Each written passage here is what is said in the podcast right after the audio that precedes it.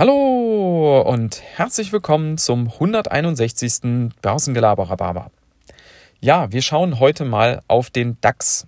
Und zwar aus gutem Grund, denn seit Freitag letzter Woche steht fest, welche zehn Unternehmen ab dem 20. September in den DAX aufsteigen. Wo kommen die her? Die kommen aus dem MDAX. Das heißt, der MDAX wird dafür um zehn Mitglieder kleiner. Und jetzt schauen wir mal rein, äh, welche Unternehmen sind das denn? Also wir haben da zunächst mal Airbus, Zalando, Siemens Healthineers, Symrise, HelloFresh, Sartorius, Porsche, Brenntag, Puma und Quaigen. So, wie soll das Ganze jetzt konkret ablaufen?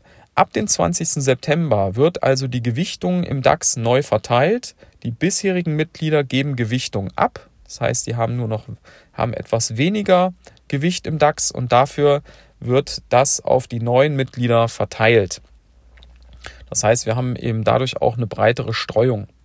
Das heißt auch, dass ETFs, die den DAX abbilden, in diese zehn neuen Werte jetzt investieren müssen und die entsprechend in den ETF reinkaufen, was zunächst mal ein positiver Impuls ist. Ja, da kommt Nachfrage in die Aktien. Aber aufpassen, nicht überbewerten, die ETFs auf den DAX sind vergleichsweise klein. Wenn ihr das mal vergleicht mit ETFs auf den zum Beispiel SP 500, die sind viel, viel größer.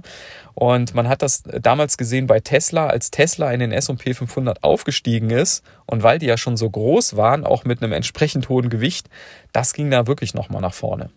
Das wird jetzt nicht so stark sein. Ja, ähm, Vielleicht noch so ein paar Fun Facts zu einzelnen Unternehmen.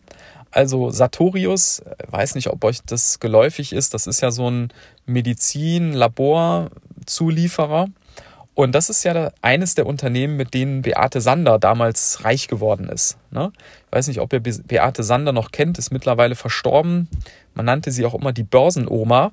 Und äh, die hat ja auch so in ihrer, in ihrem Rentenalter hat die mit dem Investieren angefangen und hat dann tatsächlich, äh, ist dann Aktienmillionärin äh, mitgeworden und da war einer ihrer Top-Werte war Sartorius.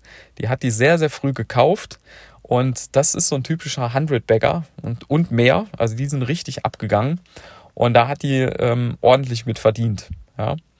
Ansonsten finde ich auch interessant, wir haben jetzt mit Zalando äh, und auch HelloFresh mal zwei ganz neue Bereiche mit drin. Ja, E-Commerce, äh, einmal Kleidung und wenn ihr so wollt, einmal Kochboxen. Ja, also mal was ganz anderes. Aber es kommen natürlich auch wieder sehr konjunktursensible Unternehmen dazu. Da haben wir ja eigentlich schon genug im DAX, aber Airbus ist auch so ein Ding. Ja. Ähm, auf der anderen Seite haben wir dafür aber auch recht äh, stabile Unternehmen. Guckt euch mal Symreis Brenntag an, Spezialchemie. Die laufen sehr, sehr stabil und äh, die werden auch hoch bewertet dafür, dass diese Umsätze, wenn die Konjunktur mal einbricht, nicht so schnell weggehen, weil die da sehr stabile Geschäftsbeziehungen haben. Ja, also ich finde es insgesamt eine gute Sache. Man hat dadurch eine breitere Streuung im Index. Man hat ähm, auch mal ganz neue Unternehmen dabei. Aber ich bin nach wie vor der Ansicht, wenn man jetzt einen ETF-Sparplan sucht und man will wirklich nur einen machen, ist der DAX nach wie vor aus meiner Sicht nicht die erste Wahl.